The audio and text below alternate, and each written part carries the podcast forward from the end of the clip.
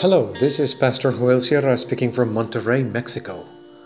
Thank you very much for listening to this brief devotional reflection, and may the Lord be with you to bless you today and always.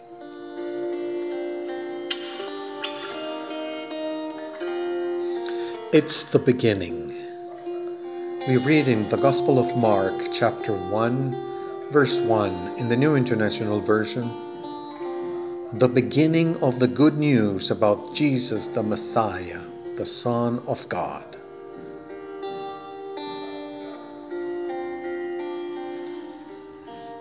This is the first sentence in, of the Holy Gospel according to Mark.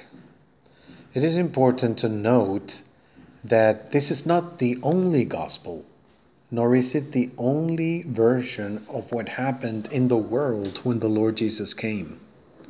It is the testimony of the good news according to Mark.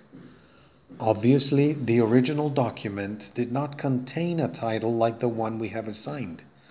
the believers of the first centuries identified this book like this The Gospel according to Mark.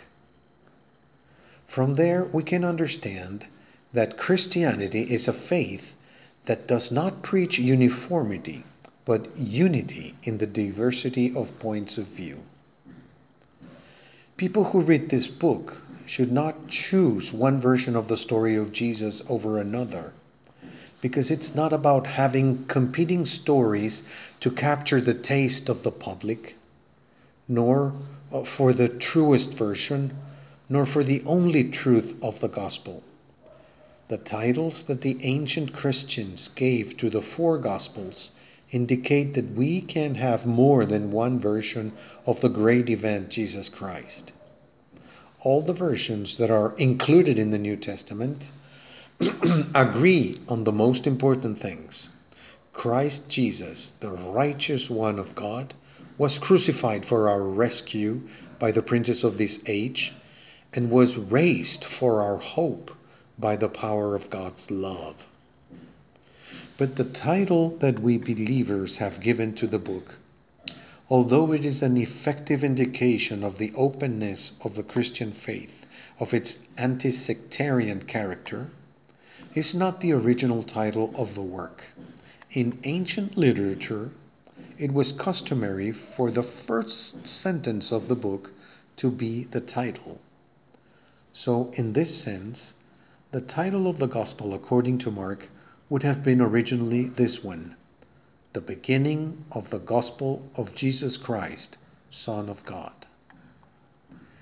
If we understand that this phrase is the title of the work, then that's how we must understand the whole book. It's about the beginning. As we read the 16 chapters, we must then come to the conclusion that this is only the beginning of the story in these 16 chapters is the beginning of the gospel. Thus, each believer is invited to follow up on this story. The Lord Jesus has come, has been crucified, and has risen, and his story continues if we allow it, if we open our hearts to accept his call. This is the strength of this story. For those of us who listen to it with faith this is the beginning. It's the beginning of the good news. Christ is alive and continues to call disciples. He continues to touch lepers and COVID 19 patients. He continues to proclaim the imminent reality of the kingdom of God and call us to repentance and faith. What are we going to answer? Are we going to read this text as simple historical chronicles or fantastic and mythological stories produced by the delusions of credulous people, the product of a pre modern, pre scientific, ignorant, limited era. Thus, the title Beginning of the Gospel will be of no use.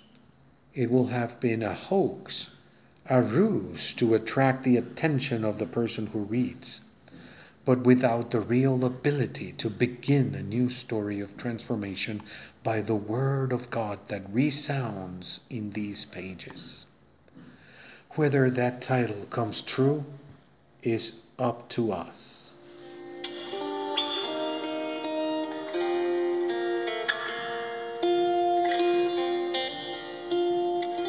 Why don't we pray? Thank you for your word, Lord, the beginning of your gospel of transformation. Amen.